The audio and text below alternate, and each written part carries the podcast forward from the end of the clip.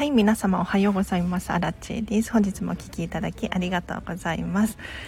このチャンネルはですねこんまり流片付けコンサルタントである私がもっとときめく人生を送りたいそんな方のために配信しているチャンネルでございます。ということで平日の朝はですね皆様のお悩みに答えますということでお片付けに関する質問だったり私アラチに聞きたいこと何でもいいのでぜひねあのコメント欄で聞いていってほしいなと思います。あユノンさんおはようございます。ありがとうございます。あの1時間くらい今日は10時40分くらいまでを予定しておりますがぜひ何か聞きたいことがあればコメント欄で教えてほしいなと思います。あユノンさんカバンもポケットも空っぽ生活続いております。素晴らしい。いいですね。やっぱり物をなくしがちですよねカバンの中とかで。私はかつてそうでした。うん。どこやったんだっけって。で今もねちょっとハンカチとかポケットに入れっぱなしで洗濯しちゃったりとか。しがちなんですがなるべくねあのカバンの中はもう帰ったらすぐにひっくり返す。これが本当におすすめです。あなくし物減りました。ユノンさん素晴らしいです。よかったよかった。ぜひ皆さんもあのカバンの中身ゼロにしましょう。あ、さこさんおはようございます。今日もありがとうございます。嬉しい。ぜひぜひあの質問等ある方いらっしゃったらコメント欄で教えてください。あのね、何でもいいですよ。あのこんな悩み聞いていいのかなみたいなお片付けに関係しなくても大丈夫です、うん、例えば私アラチェが今後何をしていく予定なのかだったりとかうん 聞いてみてほしいなと思いますで質問がなければないで私はね勝手に話し始めちゃいますね。で今日実はちょっと初めての試みなんですけれどゼロフォースタジオっていうのをやろうと思ってゼロフォースタジオ今準備してるんですがちょっとよくわからないです。えっとユノンさん化粧ポーチのお片付け知りたいですということでうわこれめっちゃジャストタイムジャストタイミングですね。嬉しい。これも全出しです。全出しです。ユノンさんさすがです。あの一昨日かな夜中に妹の化粧ポーチのお片付けしたんですよ。もうね化粧ポーチどころじゃない化粧ボックスみたいなのを彼女は持っていて私のもう10倍くらい化粧品持ってたんですけれどまずどうやってやったのかっていうととにかく全部全部の化粧品出してと。テーブルの上にねもうテーブルいっぱいくらいになる化粧品がねすごかった。なんかあの口紅が何本も出てきたりとか日焼け止めが何個もあったりとかすごかったんですよ。でどうやってあもこさんおはようございます。嬉しい。そうそう今化粧品のお片付けについて喋っていたんですけれどまずはとにかく家中にある化粧品をかき集めてくる。うん、なんか口紅とかもねポッケに入りがちじゃないですか。ね。洗面所とかに置いてあったりとか、まあ、化粧ポーチに入っていたりとかカバンの中に入っていたりとかもう全部の化粧品を集めてですねどうやって進めたらいいかちょっとねこれ難しく考えち考えがちなんですけれどまずは一番ときめく化粧品を選んでいってください。これもときめきに従ってほしいんですよ。あのお化粧品がたくさんあって全て使ってるかもしれないんですけれど中に中でもやっぱりときめくものってありますよね、うん、例えば昨日買ったやつなのか、まあ、お気に入りの色の口紅なのかとにかく香りがいい日焼け止めなのかわからないけれどときめくものって存在していると思うんですね。なのでまず自分が好きで使っているものから選んでいく。そうすると必然的にそうじゃないものが現れるんですよ。あのときめかないんだけれど使ってるものだったりとか最近ちょっとときめいていないみたいなもの。こういうものが増えてくるのあるのでじゃあどうしましょうと。妹の場合は結構捨ててましたね。手放してました。あとはもうメルカリで売るとかって言っててなんかちょっと使いかけのやつでも売れるものがあるらしいのでそういう風に手放すとかって言ってましたね。はい。あ昨日ときめく服なさすぎて新しく買ってきました。ときめかないものは処分待ちですということでいいですね。素晴らしいです。ときめくお洋服が買えましたか？もこさん。いいなときめくもときめかないものは処分待ち。いいですね。いいですね。処分待ちもやっぱりね期限決めるといいです。はい。例えばもうゴミの日なのかえっ、ー、とメルカリで売れるの待ちなのかリサイクルショップ持っていくのかいろいろあると思うんですけれどとにかく期限を決めること、うん、そうしないとね結構後で持ってこうとか後でやろうみたいになっちゃっていつまでもねその スペースをね陣取ってたりするんですよ。だから気をつけてください。私のお片付けのレッスンの場合だと、まあ、次のレッスンまでにはちゃんと片付けてねっていう感じで伝えることが多いかなって思います。はい。で今日もお片付けのお悩みどんどん答えていっておりますが是非こんまり流片付けコンサルタントに聞きたいことがあれば聞いてほしいなと思います。あえつこさん。嬉しい。初めましてかな？おはようございます。あもこさんがシャツ2枚買って56枚捨てます。ゴミの日待ちです。いいですね。いいですね。これ物量減ってますね。すごい。これでだいぶすっきりしますね。いいな。なんかときめく新しいお洋服ってすごいウキウキしますよね。着るのも楽しいし。だからこういうのでいっぱいにするといいですよね。でね私今04スタジオっていうのをやろうと思ってて04スタジオです。皆さん知ってますか？なんか私も初めてやるのでなんかちょっとよくわからないんですけれど。なんか04スタジオっていうサイトがあってですねこれは何かっていうと,、えーと、イラストレーターさんとか漫画家さんなんかっていうのは作業風景がすごいレアじゃないですか。価値がある。なんかその作業を見ているとすごく参考になったりしますよね。それを、えーと BGM 感覚で作業風景を見るだけの動画があるんですよ。それをサービス配信できるサイトがあってですねそれをちょっとやってみようかなと。私がこのスタンド FM を撮っているラジオ風景をねちょっと流してみようかと。思って今ちょっと調整中です。なんかどうやら10時から始まるらしいですよ。わからないけど。私がどんな感じでスタンド FM を撮っているのかみたいなのが見えるかなと。どうなんだろう。ちょっと初めての試みで今ねドキドキしながら待ってるんですけれど。ゼロフォースタジオって私見たことないんですよね。見たことないのにとりあえずやってみようと思って。やってみます。あ以前話してた娘の部屋も娘にいるものいらないものを選ばせて片付けました？おおその後散らかったりもしていますがたまに娘が自分から片付けたりしています。ということですごい。もこさんやりましたね。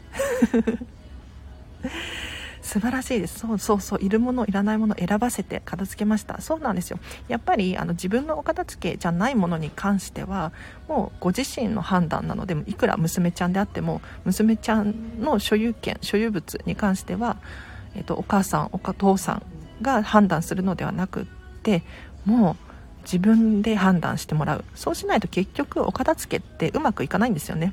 うん、やっぱりお片付けの方法がわからないから片付けられないのであってあのパパとかママがいくら頑張ってねお片付けをしたところでやり方がわからないとまたリバウンドしてしまうので、うん、これが重要です。だから私の片付けコンサルでもですねやっぱりそれを常に意識していって私が手を出すっていうのはなるべく控えてお客様に、えーと、作業を積極的にやってもらうことをしております。ときめくメイク道具から片付けていらないものを処分しますね。ありがとうございました。ときめくものを残してです。そうなんです。そうなんです。ユノンさん、えっと、お化粧品もですねときめきで判断するといいと思います。意外と意外と私も片付けレッスンしていて思うんですが結構持ってらっしゃいますね皆さん。なんかあの筆筆っていうのかな？なんかハケだったりとかこういう道具もいっぱい持ってたりとか。でも結構見落としがちでいろんなところに収納されているからこんなに持っているっていうのを知らない人が多いんですよ。うん、なんか洗面所とえーと、化粧ポーチとカバンの中となんだろう。いろんな場所に分散されて収納してあるとやっぱりね把握できなくって大変です。まずは全ての持ち物カテゴリーごとになんですけれど1箇所に集めてですねはい。やるのがいいかなと思います。04スタジオ今待ってるんだけれどどうやるんだろう？ちょっと不安。あ1回大量に処分して減っているのですがときめくポーチがなくてごちゃごちゃということでいいですね。ときめくポーチ探しましょう。はい。ときめくポーチぜひぜひ見つけてほしいなと思います。ただ私のあの経験談で話させていただくとポーチである必要はないかなって思ったりしますね。なんか私アラチの場合だと何だろう。今まで使ってきたもので言うとなんだ巾着袋を化粧ポーチ代わりにしたりとかペンケースを化粧ポーチ代わりにしたりとかもうとにかく可愛いなって思う箱みたいなケースみたいな袋こういうのを使うって言いましたね。はい。なのでまあそれっぽい可愛らしいものがあればそれを使うのがいいかななんて思います。はい。いいなときめくポーチ楽しそう見つけるの。なんかどんどんこうやって磨きがかかっていくんですよ。お片付けって。レベルが上がっていくっていうのかな。あの徐々に買い直していったりとか消耗品とかって結局手放す時が来るじゃないですか。そのタイミングでよりいいものを探してより自分が使っていって心地いいものこれをすることによってどんどんどんどん今日よりも明日もしくは来年再来年っていうのがどんどん楽しくなってきますので是非ね突然変わるっていうのはなかなか難しいかもしれないんですけれど徐々に変えていきましょう。はい。ときめくケースいいですね。選択肢の枠を広げます。ありがとうございます。ということでユノンさんぜひぜひ選択肢の幅広げましょう。これ私こんまりさんも言ってるんですけれどあの固定概念をなくすっていうの非常に大事で 下駄箱。だからといって靴を入れる必要は本当になくって私下駄箱に今本本入れてます。本棚代わりにしてます。だからこうやってねあの物って結構使用用途が限られているというか決まっているものが多いように思うんですけれどそうじゃなくってあの何でもいいと。自分が心地よく使えれば 楽しく使えればそれでいいなと思いますので是非そうやって使っていくといいかなと思います。例えばそうだな私の場合洋服もう冬服とか夏服とか関係なく着ちゃいますね。うん、で部屋着とか外着とかも関係なく着てます。もう外で着るのを部屋の中で着たりとか。全然ありますね。だって可愛いんだもん。着たいんだもん。冬でなんかいつも思うのは冬に夏服着れなくないですか？で夏に冬服着れないですよね。なんかすごい悲しくって。可愛いのに着てあげられない期間があるのすごいもったいないななんて思ってて。だからなるべく使い回せるようなそんな感じの服を選んで買ったりとかしてますね。うん、例えばワンピースとかもちょっと薄い生地かもしれないけれど冬に着てちょっと上からカーディガン羽織ったりとかしたりしてますね。はい。あ食洗機を食器棚にしちゃいました。いいですねユノンさん。そんな感じですよ本当に。あ食洗機でも使使えます？大丈夫ですか？なんかあの食洗機も私結構大変ですよね。大変だよなとか思って。特に家用の、えっと、自宅用のっていうの家庭用のか。食洗機って業務用と違うからなんだろう。なんかちょっと不便なところがあったりとか、まあ、今時はもっといいものがあったりするのかな。うん。こんな感じでですね是非、うん、ユノンさんみたいに。あの使用用途はもう考えずに自分はこうやって使いたいんだみたいなものがあったらそうやって使うのが正解なので、うん、だってねどうしようともう自分の勝手ですよね自分のものなので。と思います。はい。これどうなってるんだろう。このね04スタジオ。ちょちょっと今日04スタジオが気になってしょうがないです。すいません。10時からなんですよ。あと2分か。どうやるんだろう。どうやるんだろう。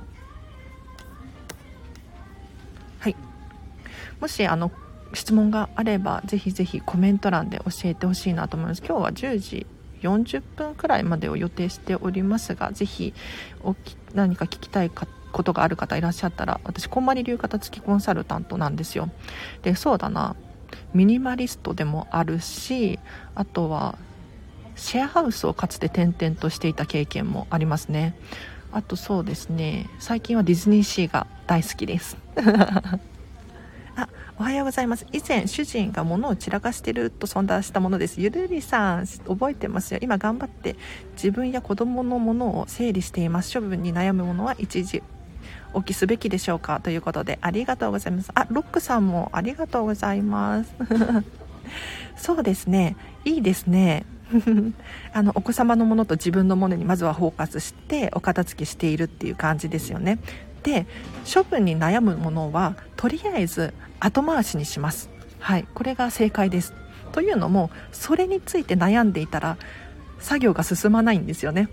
とにかく分かるものからうん、簡単なものからどんどんサクサク進めていっていただいてでそれをやっているとですね徐々にお片付けのレベルが上がるんですよ。だから迷っていたものさっきまで迷っていたものもなんとなく判断ができるようになっていったりレベルが上がっていくのでぜひ、えーと、処分に悩むものは一時置きしましょう。はい。後回しにします。えーと、アクセサリーのお片付けも知りたいですということでユノンさんいいですね。いいですね。アクセサリーもお片付けしましょう。でもあの言っても基本的には同じなんですよ。全てのものがそうなんですけれどまずはアクセサリーというアクセサリーを全部集めてください。なんか家中にね散らかってるんじゃないかなって思うんです。なのでそれをかき集めていただいて とにかく。で自分がまずどれくらいの何を持っているのか。これを把握してでさらに自分がときめくアクセサリーからどんどん選んでいく。なんか思い出が詰まっているものだったりとかなんだろうなちょっと最近買ったばかりのものだったりとかっていうのはときめきが高い傾向にあるかなって思いますのでそういうものをどんどん選んでいって必然的にあのそうじゃないものっていうのが現れるんですよ。じゃあそれどうしようかと。うん。っていう感じです。大体同じですね。本当に基本的に。はい。あれ04スタジオどうやってやるんだこれ。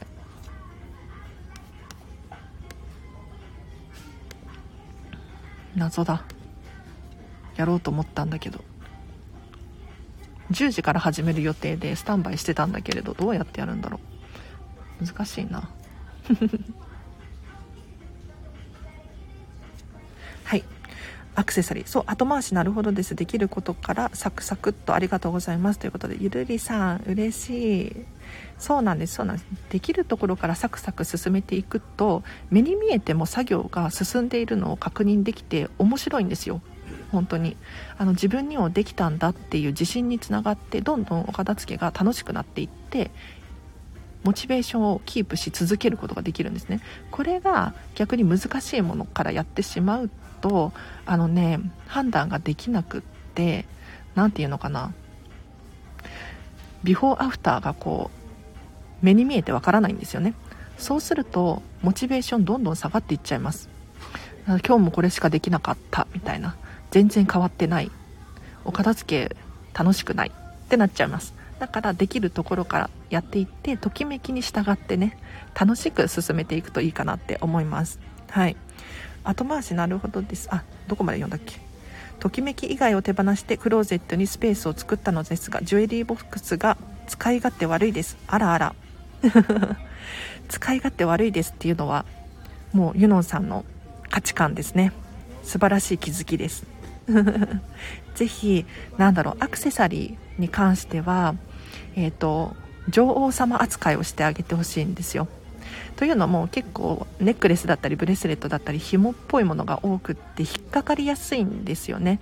だからあのお店屋さんに並べてあるような感じ展示されているような感じで女王様扱いしてあげると見た目にも美しいですし使い勝手もいいと思います。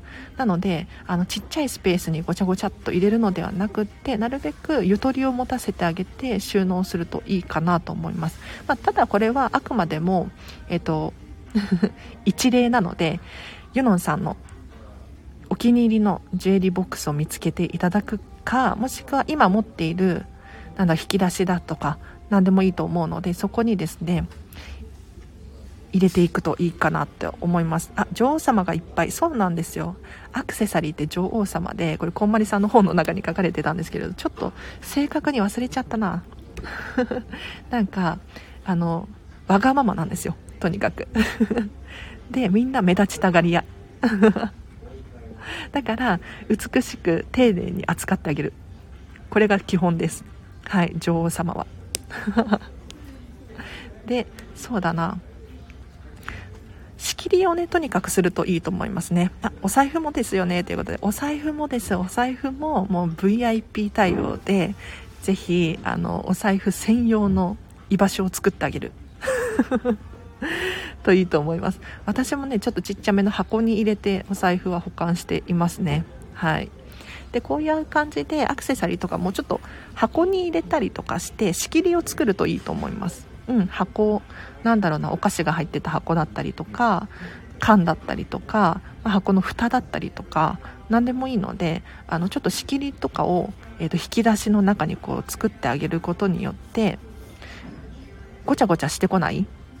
はい、まあ、ごちゃごちゃしないってどういうことかっていうと引き出しこう開けるたびにコロコロって転がっちゃったりするじゃないですか。そういうのこうしてるうちにネックレスが引っかかっちゃったりとかするんですよね。だからなるべくあのカテゴリーごとに指輪なら指輪とかネックレスならネックレスとかそういう感じでちょっと仕切りを作ってあげてやるといいかなって思います。こうやってね本当にお片付けって徐々に徐々に進んでいくんですよ。本当に 楽しいと思います。なのでアクセサリーとかはそんなに持ってる人今までいなかったかなって思うんですが分かりやすいと思うのでちょっとやってみるといいと思います。普段から常日頃使っているものだしえーと、量もそんなにないしときめきに従って判断できるんじゃないかなって。ちょっとアクセサリー注意なのは思い出の品だけはちょっと後回しにした方がいいかもしれないですね。なんか誰かからいただいたとかなんか形見のやつだったりとか。ねそういうものだと判断に迷うし間違って捨てちゃった場合はあのもう戻ってこないのでね。はい。これ04スタジオ始められないな。今日無理だな。めちゃめちゃ残念。これどうやってやるんだろう。ちょっと後で頑張ります。え全然意味がわからない。はい。もしあのコメント欄で 質問ある方いらっしゃいましたらぜひぜひ質問を送っていってほしいなと思います。でなければないで私が勝手に話しゃべ始めちゃうんですがえっと、遊び心のある大ぶりのピアスが増えてます。いいですね。あ仕切り了解です。ということでぜひぜひ仕切りとにかく使いましょう。なんか仕切りとして売ってるものがあったりとかもしますよね。最近ダイソーで見かけましたよ。そういう商品があるの。うん。あとはまあ先ほども言った空き箱？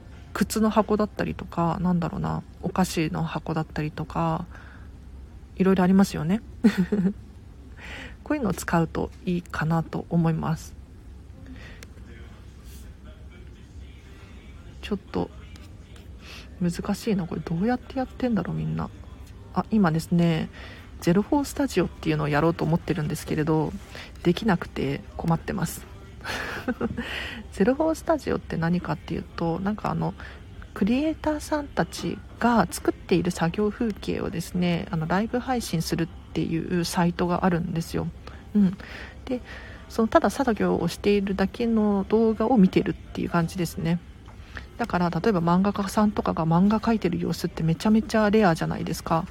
それをね見れるってなると結構すごいことですよね。うん。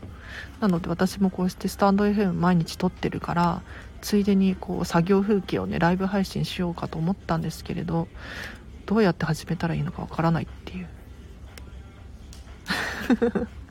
あすいません。あの私の独り言ですので今日は10時40分くらいまでを予定しております。ぜひぜひあのコメント欄でねお片付けのお悩み何かある方いらっしゃったら教えてください、まあ、お片付けに関係しなくても私アラチェに聞きたいこととか聞いていただけるといいかなと思います。あゼロフォースタジオまだ入れない予約配信に見つけたよということでねどうやってあの予約はしたんですよ。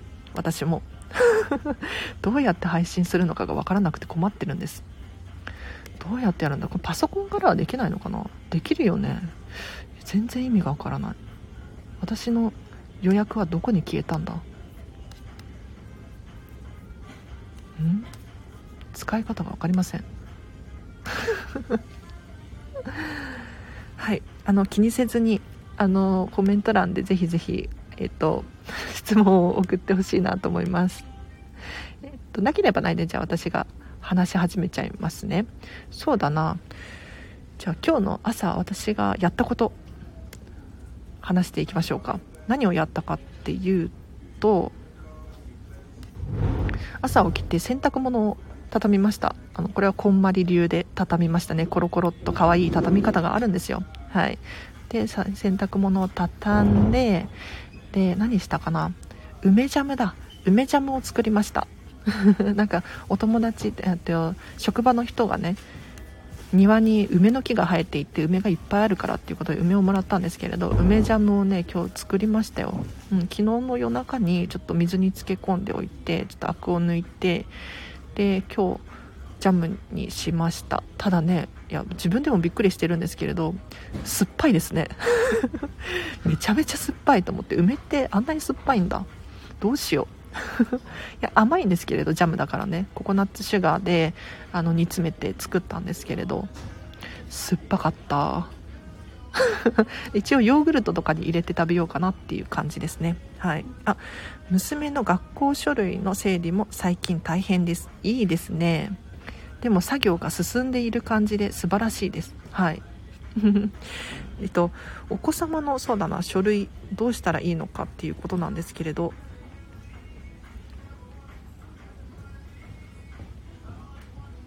まずはでも種類がいろいろあると思います。お子様が管理するものっていうのはありますよね。これあれ以前ユノンさんでしたっけ？誰かと喋ったな。お子様が管理するべき書類なんだろう。例えばえっ、ー、と献立表だったりとか 親とか関係ないじゃないですか特に、うん、時間割とか。これはもうお子様が管理するべきものかなと思います。ただそうじゃなくってお母さんお父さんしか判断できないようななんか提出しなきゃならない書類だったりとかちょっと読まなければならない書類だったりとか。これは明らかにこう使用用途というかうんと、持ち主が違うものだと思うのでしっかり分けるといいかなって思ったりしますね。はいあ学年だよりと旗当番旗当番って何？とかテストとか いいですね。テストの書類、テストか。テストどうしましょうね。あ、なおさん、はじめまして。嬉しいコメントありがとうございます。あの、私はこんまり流片付けコンサルタントで、平日朝はライブ配信をしております。えっと、コメント欄でですね、質問がある方いらっしゃったらぜひぜひコメントで教えてください。お片付けの質問とか、私に聞きたいこととか。今日は10時40分くらいまでを予定しております。で、今ね、あの、娘さんの学校の書類のお片付けについて答えてたんですよ。えっと、まずはとにかく所有権が誰なのかっていうのを把握するっていうのが一つです。もうパパが、ママ、ママが判断しなければならない種類っていうのは、えっと、ご両親がね、保管しておく。で娘さんお子様でしか使っていないものっていうのはお子様にも任せちゃうっていう感じですね。でテストとかどうしようっていうことなんだけれど テストどうしましょうね。あのまずお子様に判断してもらうっていうのが一つかなと。復習するのか 見返すのか思い出の品として取っておくのかわからないけれどまずは多分娘さんに所有権があるんじゃないかなと思うので判断してもらうといいかもしれないですね。はい、でご両親も一緒に何だろう復習したいとか、うん、思い出の品として取っておきたいっていうことであればまあ共有のものになるのかな。もしくは、えっと、ご両親がもらっちゃう、うん、っていうのもいいかなと思います。はい。どうですかねユノンさん。あメイクポーチ片付け完了しました。素晴らしい。早っ。早いですね。いいですねいいですね。じゃあときめくポーチにを探していただいて。はい。ああと収納方法としては化粧品もそうなんですけれど全てのものがそうなんですがとにかく立てる収納を意識してほしいなって思います、うん。あのまあ、化粧ポーチだとどうなんだろう。私は数が少ないので立てる収納っていうのは難しいんですが妹の片付けレッスンをしてた時はもう化粧品がポーチだポーチじゃなくてボックスだったんですよ。化粧ボックス。これの場合はもう立てることができるんですよね。例えばえっと、筆だったりハケだったりこういうものは立てることができますよね。例えばそうだな、えっと、綿棒が入ってた プラスチックの空箱とかにこう立てて収納したりとかしました。はい。で立てることによって見やすくなるんですよ。口紅とかも取りやすくなります。美しく見えます。なのでぜひできることであれば立てる収納を意識していただけるといいかななんて思いますね。はい、あ子供に所有権があるものは彼女に判断を仰ぎます。そうそうそう。いいですね。いいですね。やっぱり家族で住んでらっしゃると意外と誰の持ち物なのかはっきりしてないものがあったりするんですよ。これ要注意です。うん。例えば、まあ、共有で使っているものっていうのもあると思うんですがこれ誰のやつみたいな。誰が管理しておくべきものなのか。これを把握しておいてその持ち主所有権がある人にしっかり管理してもらう。これがね基本かなって思います。はい。子供って何でも取っておこうとしませんか？うちの子は片付け全くしない上反抗期なのでもう大変です。あらあら。ゆるりさん大変ですね。反抗期か。反抗期ね。でもまあうん。何て言うのかな。片付けにシャッター降りてる人っているんですよね。うん、シャッターが降りる、えーとね、拒絶反応というかお片付けに抵抗がある人っているのでそういう人に無理にお片付けを押し付けてもおすすめしても全然理解してもらえないので回お片付けから手を引くっていうのもありかもしれないですね。もうお片付けしたくないとかお片付け嫌お片付け嫌いみたいな。うん、お片付けイコール捨てることみたいに思ってらっしゃる方にいくらお片付けしなさいって言ったところでやりたくないし楽しくないしあの捨てるってもったいないって思っちゃうかもしれないのであんまり言わない方がいいかもしれないですね。まずはとにかく自分のお片付けを終わらせることに集中しましょう。はい。あ子供4人いるので子供のものが散乱しています。そして子供たちは片付けようとしないので捨てるぞとなる日々です。あらあら。大変ですね。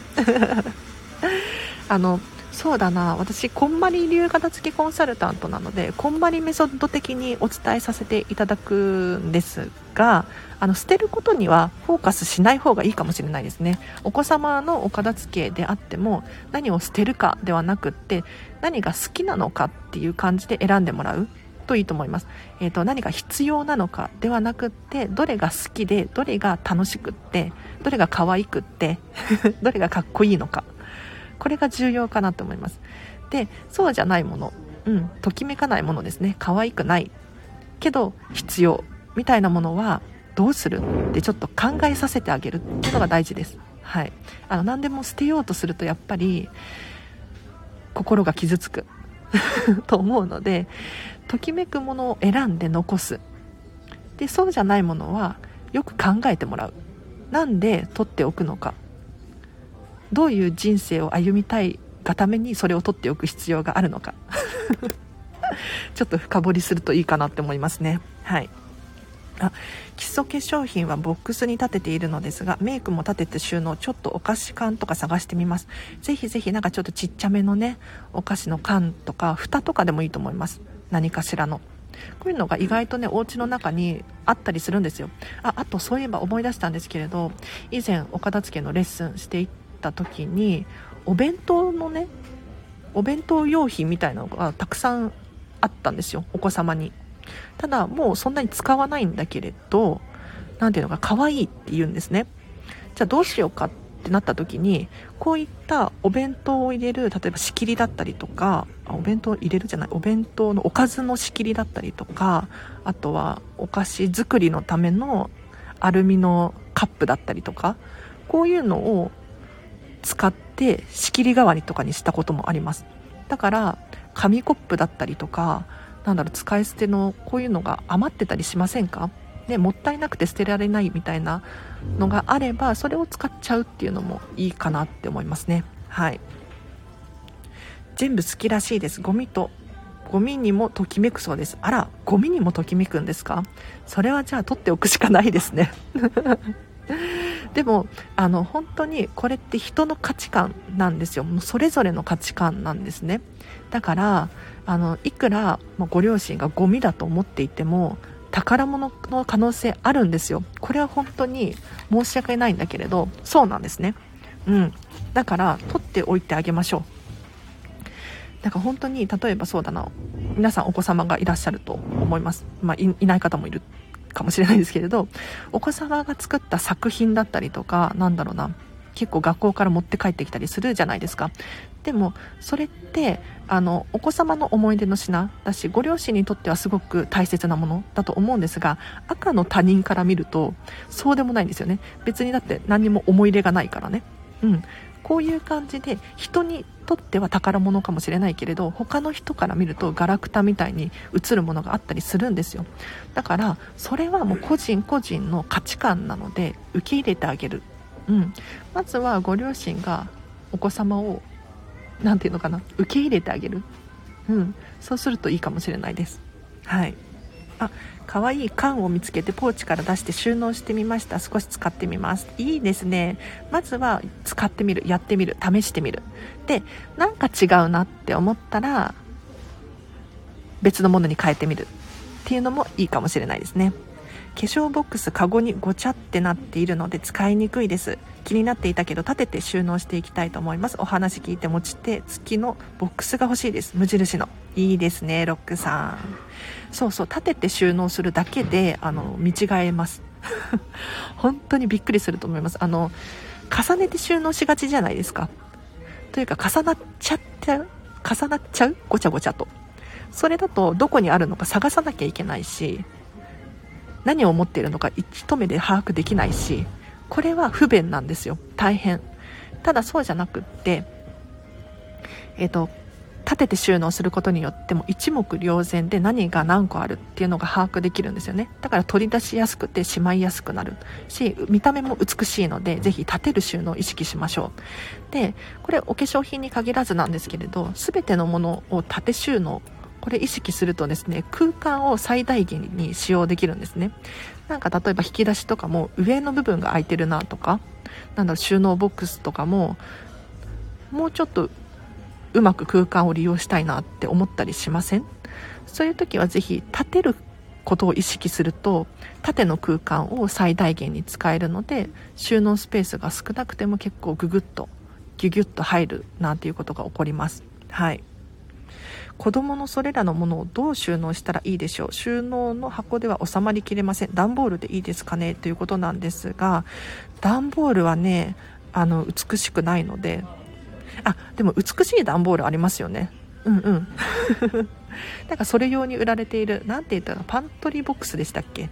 なんかそれ用の箱とかだったらいいかもしれないです。ただ、なんかあの、スーパーとかで置いてあるものをもらってきたりとか、あとは Amazon って書かれて、まあ、Amazon 美しいかなわかんないけれど、なんかあの、箱、段ボールって外側にめちゃめちゃ情報書いてあるんですよ。なんとかの水だったりとか、なんだろう、天然水みたいな、なんか、いらない情報ですよね。それが目に映っちゃうと、途端にごちゃごちゃってしちゃうので、なるべく何にも書いてないような、すっきりしたものを心がけると、見た目にも美しくなると思います。はい。なのでそうだな。お子様のでもお子様が全然お片付けのやる気がないってことですもんね。やる気がない人にお片付けをさせるっていうのは結構苦痛だと思うしそれがいつまでも記憶に残っちゃって大人になってもねお片付け嫌ってなっちゃう可能性があるので、まあ、とりあえず押し込める。あの明確にカテゴリーで分けるっていうことはパパでもママでもできると思います。えっ、ー、と、誰の所有物なのかっていうのをまず分ける。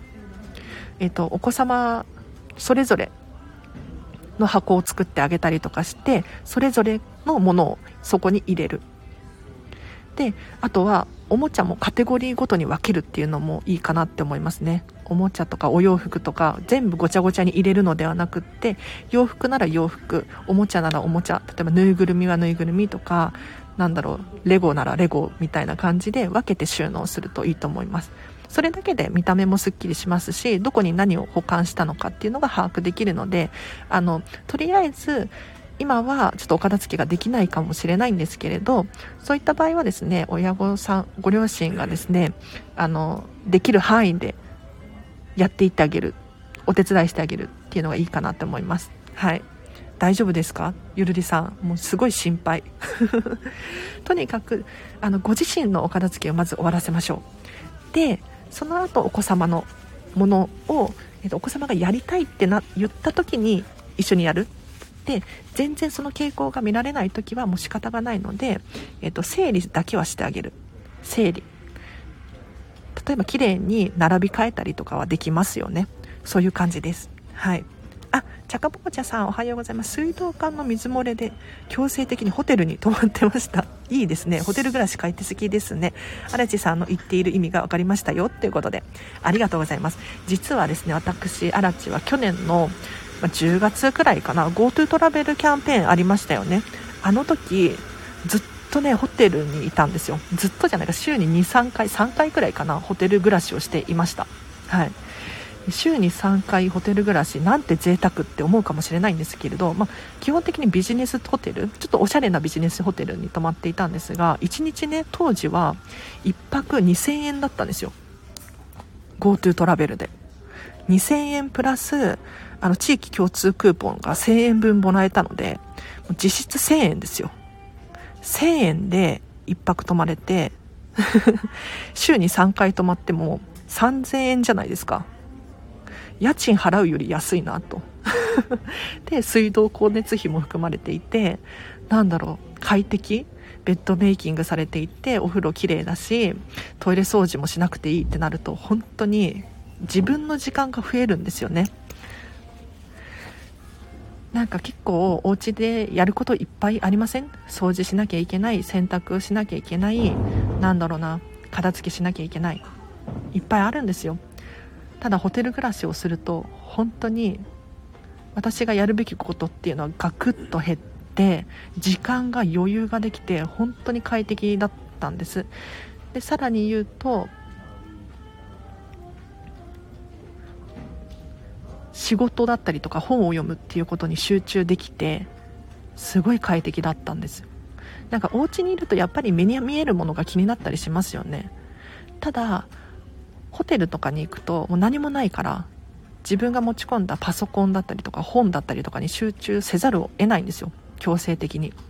だから今日も今実はシェアオフィスに来て仕事してるんですけれどシェアオフィスにいるとみんな仕事しているし仕事をする環境が整っているからもう仕事せざるを得ないんですよね。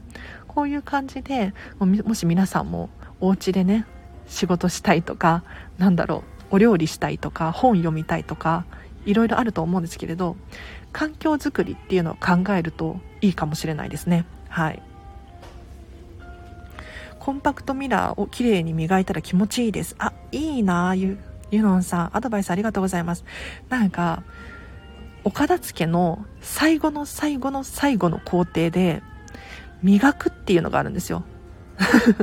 磨くっていうのは何かっていうと、まあ、物質的にもそうですね。鏡を磨いたりとか埃を拭い去鏡、えーと、窓ガラス拭いたりとか。っていうのもそうなんだけれどあとはシールを剥がす。ラベルとか貼ってありません？なんか洗濯機にえーと、洗濯の注意みたいな注意事項みたいなラベルが貼ってあったりとか冷蔵庫に何だろう危険とかっていうシールが貼ってあったりとか こういうのを最後剥がしたりとかあとは何だろうなとにかくもうちょっと一歩踏み込んだところまでするんですよね。最後のお片付けで。そうするとよりときめきがアップして本当に快適になります。おすすめです。はい。美しい段ボール探して押し込めます。いいですね。子供のそれぞれの箱を用意したり大まかにしまう場所を分けたりといろいろチャレンジしましたがもう全く片付けたら 気持ちいいの気持ちがわからないみたい。母は母は諦め状態です。ゆるりさん諦めないでください。大変ですね。いやーでもお子様がお子様も主人ご主人もお片付けシャッターが降りちゃってるんですね。でお子様が4人いるってなると結構大変ですね。でも片付けコンサルタントの方の中にお子様がね3人も4人もいらっしゃるっていう方いるんですよ。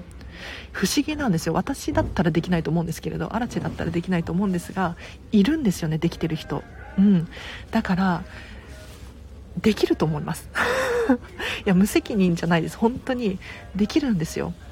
まずはとにかくご自身の片付けを終わらせてほしいです。うん。ご自身の片付けを終わらせるってどういうことかっていうともう本当に完璧に終わらせてほしいんですよ。例えばお洋服とかもそうだし、えーと、本とか書類とかもそうなんですがキッチンとか共有エリアも完璧にお母さんがねできる部分あるじゃないですか。例えばそうだなみんなで使っているものかもしれないけれどちょっとずつ可愛いものに直していったりとかあとは整理整理してみたりとか、えーと、入れ替えてみたりとか置き場所を変えてみたりとか工夫することってたくさんできるんですよね。うん、だからまずはママができることをとにかくやる。でお子様だったりご主人のものには手をつけずにですね捨てるっていうことは勝手にしないでいかに 今できることをやっていくか。これが重要だと思います。もう本当に大変だと思いますけど。いやー。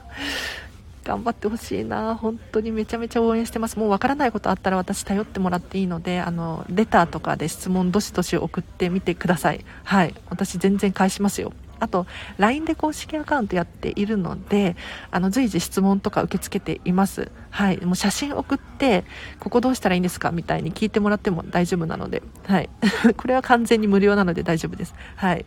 あえーと、アドバイスいただいて片付けたらメイクもすっきりできてピアスもつけてご機嫌になりました。あいいな。ピアスつけるのいいですね。あのお片付けしてる時にこれ私もよくやるんですけれどあのときめく状態にする。なんか例えばそうだな。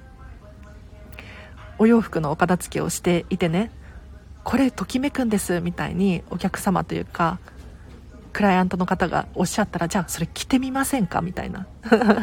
やっぱりときめくみたいな感じでときめいた状態でお片付けができるんですよ。それ楽しいですよね。うん。だからあ妹のお片付けのレッスンの時とかもお化粧しながら化粧道具片付けました。やっぱりこの色かわいいみたいな感じでどんどん進めていきましたよ。はい。あ自分のお片付けほとんど終わりかけです。もう少しなので頑張ります。いいですね。ゆるりさんめちゃめちゃ応援してます。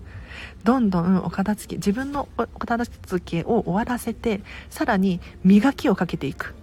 そうするとあなんか最近ママが楽しそうだなって気づいてもらえます。はい。でお片付けって楽しいんだって思ってもらえます。はい。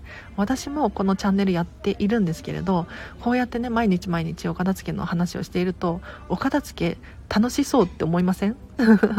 お片付け楽しいんですよ。で私と実際にお片付けのレッスンしてると本当にお片付けって楽しいねって洗濯物畳むの楽しくてしょうがないっていう方続出してますので是非まずご自身が楽しくお片付けをする。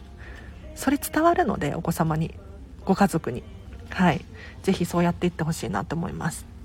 えっ、とクローゼットにあるお気に入りのワンピースもテンション上がります。いいですね。ユノンさんお片付けのレベル上がってきましたね。ときめき感度が上がってるって感じですかね。いいですね。いいですね。なんか私もそうなんですけれどクローゼットにねお気に入りの一軍のお洋服ばっかりかかってるんですよ。そうするとねもう見てるだけで楽しいんです。可愛い可愛いって気分がテンションがマックスになるんですよ。でかつてはそのこれこんなこと言うとあのディスってるわけじゃないんですけれどユニクロのヒートテックがどうしてもときめかなかったんですよ。これ何度も話してますね。ユニクロのヒートテックが私のその洋服の収納ボックスの中にポツンって浮いて見えてたんですよ。可愛くないって。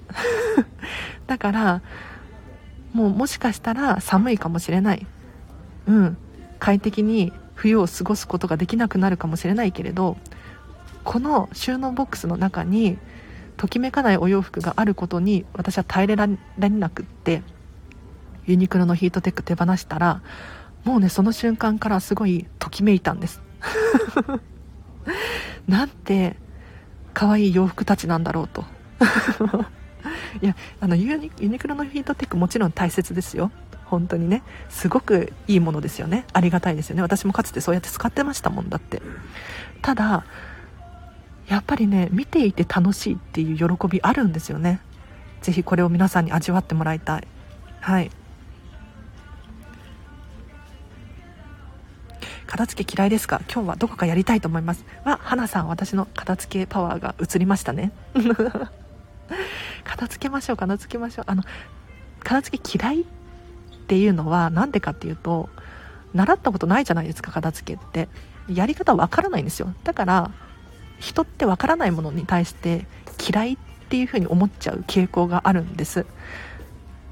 だからこうやって私みたいな片付けコンサルが片付けのやり方を教えてあげたりとか伝えていくことによって私にもできそうとか私もちょっとやってみたいって思えたりで最終的にお片付けって楽しいので楽しくなってくるんですよ。花さんぜひぜひお片付け進めましょう。まずはでも分かりやすいものからやっていってほしいなと思います。うん。苦手意識が強かったりどうしたらいいかわからないっていう人はですねとにかく判断しやすいもの。で判断難しいものから手をつけちゃうとさっきもちょっとお伝えしたんですけれどどんどんモチベーション下がっていきます。うん。だからとにかくこれなら判断できるなっていうものから始めていっていただきたいなと思います。化粧しながら前に化粧品入れてたボックスに立てて収納してみました。ネイル用品がはみ出してしまいましたがまたお片付けしていきます。いいですね。確かにお片付けしているとあの基本的には物の量が減るので収納スペース空いてくるんですよ。ただねそういうわけにいかない人もいるんですよね。なんか収納スペースがもっと必要な人もいたりするんですね。うん、例えばもうぎゅうぎゅうに押し込まれていって全部出してみてしまうことができなくなっちゃったみたいな 時があるんですが、まあ、それはそれで気づきですよね。新たに収納ボックスが必要かもしれないし、えー、と他のスペースが空いてくるかもしれないからそこに入れることができるかもしれないし。はい。なのでぜひまたお片付け続けてみてくださいロックさん。えっと、イラッとした時に片付けを頑張ってストレス発散している自分に驚いています。いいですね。確かに。いや私アラチもそれありますよ。なんかモヤモヤしていたりとかなんか作業進まないイライラするみたいな時はお片付けをちょっとやってみる。っていうのをしていますね。そうすると例えば最近靴下のね 裏がちょっと薄くなってきたな。これちょっとお片付けしようかなみたいな。縫い直すのかもう処分するのか。これを判断してみたりとか。あとは本。今日も本ね5冊くらい売りに出したんですよ。メルメルカリ？フリマアプリで。でこうやって読み終わった本が溜まってきてるなっていうのがなんとなく多分頭の片隅にあるんでしょうね。イライラしてくるんですよ。本当に。だからそういう状況になったらまずお片付けしてみるとすっきりするなんていう現象があるので是非やってほしいなと思います。で私これ気づいちゃったんですけれどお片付けとかお掃除ってあのマインドフルネス瞑想の効果あるって思います。ちょいきなりちょっと怪しくなっちゃったんですけれど瞑想ってすごく科学的にもあのストレスが減ったりとか集中力高まったりとかいい効果いっぱいあるんですよね。で瞑想ってどういう状況のことを言うのかっていうとただ目をつぶってればいいわけではなくって今に集中することなんですよ。だから余計なことを考えないっていうのが、まあ、瞑想の基本かなって思います。だから呼吸に意識を向けてみるだったりとかそういうふうに言ってるんですけれどお片付けとかお掃除に意識を向けてみるんですよ。このお洋服かわいいなーっていうのをひたすら考える。お掃除する時もほこりが綺麗になってるっていうのをひたすら考えると今に集中できてるじゃないですか。で未来とか過去を考えてないですよね。だからこれ瞑想モードになってそれこそ集中力高まったりとかストレスが減ったりとかっていう現象がね起こるんじゃないかなと。うん。思います。はい。これはあのこんまりさんは関係ないです。はい。あの瞑想の本読んだりメンタリスト DAIGO さんのあの瞑想の話聞いたりとかして今に集中するっていうことがいいよっていう情報を得たのでそれをシェアさせてもらってます。実家を楽しく片付けていたら今度雑誌の特集に掲載されることになりました。これどういうことですかユノンさん。この間も何か言ってませんでした？すごい興味ある。えすごいですね。いいないいな。とっても素敵なご自宅なんでしょうね。いややっぱ楽しく片付けるっていうのは本当に重要です。なんか誰かが犠牲になってるとか苦しいとかだと結局リバウンドしちゃうんですよね。でさらに楽しくないから続かない。うん。だからもう自分自身が楽しいしえっ、ー、と家族も楽しい。ってやるとお片付けはねより進むと思いますね。でこれ私の以前のねお片付けレッスンのお客様なんですけれどご家族で4人暮らしだったんですね。でお母さんお母様のお片付けレッスンをしてたんですけれどなんか最近徐々にねご主人もお片付けしたい欲がムクムクと 起き上がってきてねみんなで片付けやってますとかっていう連絡が来て本当に嬉しかったんですよ。お片付けってなぜかわからないけど伝染します。はい。なんかこれ隣の芝生は青く見える効果だと思うんですよ。なんかあの人羨ましいなみたいな、うん、家族であってもそういうふうに思うと思うので是非ご自身が楽しくで完璧にお片付けを終わらせるとみんなもう家族に限らずお友達だったりとかにも伝染していくかなって思いますね。はい。ヒートテック機能性はいいけど確かにときめかない。でも手放せないです。花さん。これはね本当に私のかつての私なんですけれど全然ときめいていなくって手放しちゃいましたね。で手放す時のコツというか なんですがえっとヒートテックの場合は私はもうダメだったら買い直そうって思いました。うん、もしヒートテック手放して寒さに耐えきれないのであればしょうがないと。買い戻そうと。そういうふうに考えて手放しましたね。はい、でそれって気づきじゃないですか。あ自分はヒートテックがあることによって冬をね快適に過ごせる。暖かく、ね、ストレスなく心が平和でいられる。これってすごく大切なことだと思うんですよ。うん、だからヒートテックの見た目はときめかないかもしれないですけれど機能はときめく場合もありますよね。こういう感じで分けて考えるといいかもしれないです。はい。でさらに言うとヒートテックってユニクロに限らないですよね。うん。今時いろんな業者から出てるんですよ。だからもしかしたら探せば可愛い機能性のシャツあるかもしれないです。うん、例えば無印だったりとかなんだろう島村だったりとかなんだろうもうちょっとハイブランドだったりとかいろんなところが出てるので是非ね探し回ってみるっていうのも一つの手かなって思いますね。はい。あロックさんもコスメすっきりですね。私もネイルやろうかなということでネイルもねぜひぜひお片付けしましょう。私もかつてめちゃめちゃ持ってたんですよねマニキュア。今1本しか持ってないです。本当に。なんかいっぱい持ってたんですよ。で100均とかで買っちゃうから全然痛みがないから何て言うのかな。どんどん増えちゃって大変だったんですよ。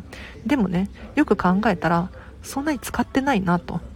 でときめくものかって聞かれるとそうじゃないって気づいて減らしたんです。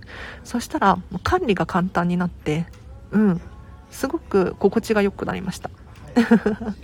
ネイルも例えば塗りながらとかやるといいかもしれないですね。はい。何が片付けやすいかな花さん。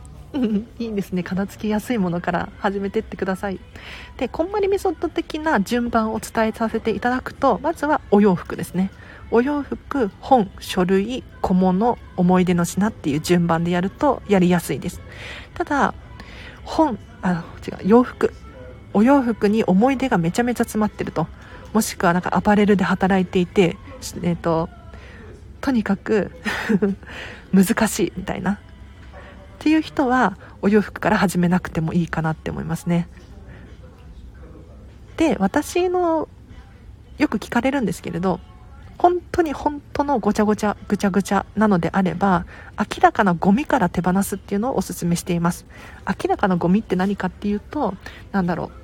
アマゾンポチポチした時の段ボールの箱が溜まっていたりとかなんだろうなプラスチックのトレイとかリサイクルゴミが溜まってきているだったりとかあとは粗大ゴミとかもそうですね。なんか壊れた家電とか、えーと、家具とかが残っちゃっていてなんとなく使ってしまっていたりとかいらないんだけれど捨てるタイミングを 失っている人たち子たちこの子たちから手放すといいかなって思います。はい。全出しすると物やスペースの汚れに気がつきますね。そう。本当にそうなんですよ。だから私もねお洋服のレッスンする時お洋服とにかく全部出すじゃないですか。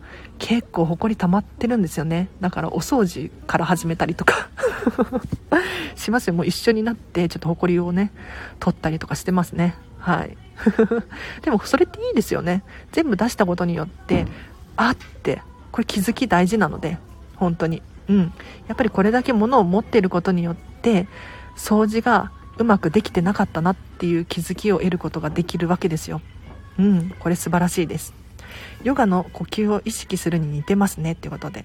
そうなんです。お片付けとお掃除といや瞑想に似てるなって私最近思って、まあ、これ私の勝手な解釈なのであの皆さんには当てはまらないかもしれないけれどもうねなんか瞑想モードに入れるんですよ。とにかく今に集中するじゃないですか。そうすると本当に過去人ってね過去の執着とか未来の不安によってストレスがどんどん溜まっていくんです。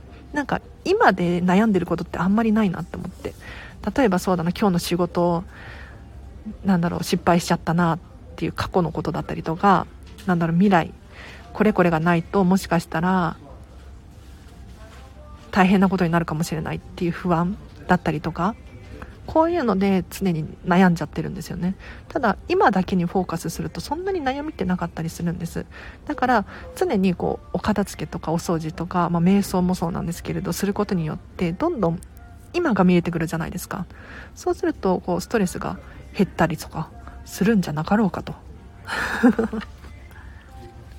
そうユノンさんの雑誌の特集なんだろう。ちょっとあの雑誌が出たらうんあの公にできる日が来たら教えてください。あメンタリスト DAIGO さんの瞑想はどちらで見れますか？YouTube とかということなので YouTube で見れますね。はい瞑想の話？瞑想によってどういう効果があるのかみたいな話ですね。あと私はでもメンタリスト DAIGO さんの D ラボ有料会員なんですよ。だからそこで見ることが多いですね。はい。ただあの YouTube とかでもたくさん上がっているはずだしおすすめですよ。うん。あ楽しく片付ける。本当に大切ですね。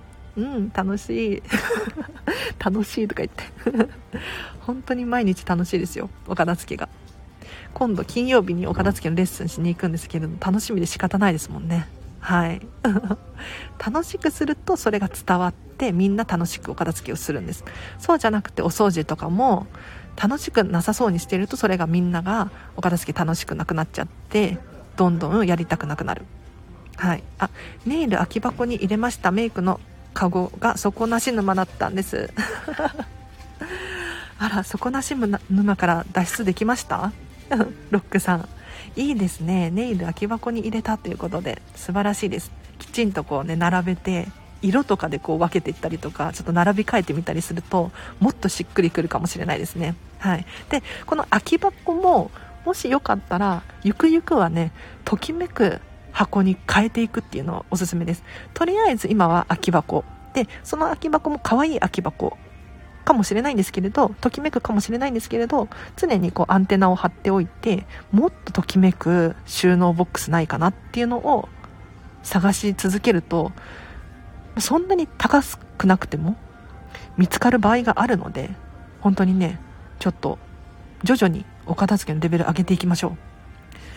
ユノンさんの実家すごいですね。私も実家の片付けしたいので雑誌に載ったの拝見したいです。ねお片付け全然しますもんね。あ来月のサンキューですよ。サンキューですか？なんだと？実家の片付け特集です。なんだそれ？ちょっと見てみます。サンキュー調べます。ありがとうございます。サンキューサンキュー。ちょっとサンキューすごいな。なんかお片付け特集とかよくやってますよね。あゴミ類洋服からスタートですね。ということで花さんそうですそうです。お片付けはね分かりやすいものから明らかなゴミを手放す。のとお洋服からやるといいですね。お洋服なんで簡単って言い切ることができるのかっていうと毎日着てますよね。うん。だから自分がどういう服を欲しているのかっていうのが分かってると思うんですよ。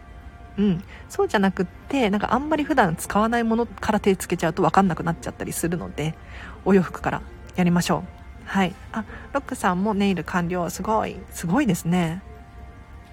すごい。さっき見ましょう。ね気になる。嬉しい。いや何それ？なんか私よりお片付け得意ですか？もしかしてユノンさん。どうしようどうしよう。ということであ10時50分ですね。はい。今日はこの辺りで終わりにしようかなと思います。いや本当は04スタジオやりたかったんですよ。なんか04スタジオどうやるんだろう。ちょっとあのこの後頑張ります。はい。いや残念。なんかその私がこうやって撮影している風景だったりとかお片付けの仕事をしている風景だったりとかをライブ配信でこう載せることができたら荒地さんってこういう人なんだって知ってもらえるきっかけにもなるしこの人にお片付けのレッスン頼みたいなって思ってもらえるかもしれないなと思って04スタジオでこの作業中の動画を撮りたかったんだけれどパソコンでどうやってライブが一応なんだろう自分の画面は作ってスタンバイしてたんだけれど始め方が分からなかった。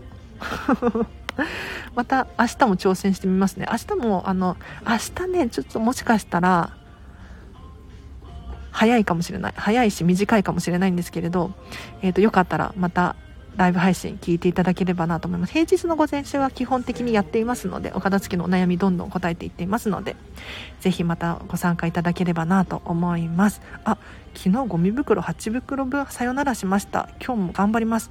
ゆるりさんすごい。頑張りましたね、本当に。8袋って めちゃめちゃいい筋トレですね。すごい。びっくり衝撃。あの、ぜひ、ありがとうを伝えてください。ゴミ捨てる時はありがとう伝えてください。でなんでありがとう伝えることがおすすめしてるのかっていうとあの物を丁寧に扱えるようになったりとかあとは自分の中でしっかりとお別れを告げることができるんですよね。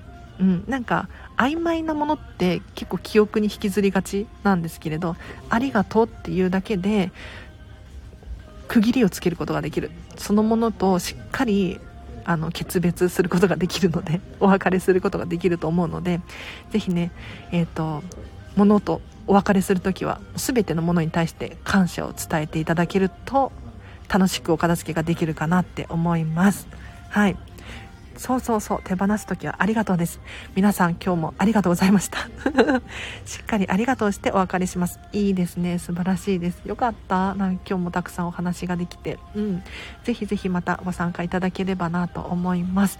えっ、ー、とこの後じゃあえっ、ー、と LINE 公式アカウントのリンクを貼るのとあとインスタグラムのリンクも貼りますね。もし気になる方いたらこちら合わせてフォローしていただけると嬉しいです。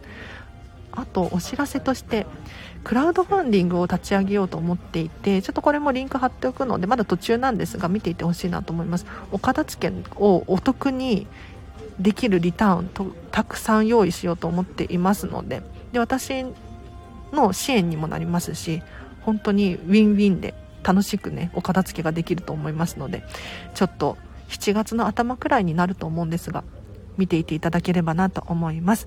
ではあありがとうございますユノンさん。インスタフォローしていただいて。嬉しい。ちょっと私今インスタ勉強中なんですけれどこれから頑張りますね。はい。ではこれからちょっとお片付け頑張るっていう方もいらっしゃったのでめちゃめちゃ応援してます。で質問があれば随時レターで送ってください。私確実にチェックしていて全部返すつもりでいるのではい大丈夫です。大丈夫ですありがとうございます。では今日も皆様これからですねハピネスな一日を過ごしましょう。あ今日燃えるゴミの日だから2袋くらい処分したい。いいですねいいですね。ぜひぜひ明日までに手放しましょう。応援してます。はい。では皆様今日もハピネスに一日を過ごしてくださいね。あらちでした。バイバイ。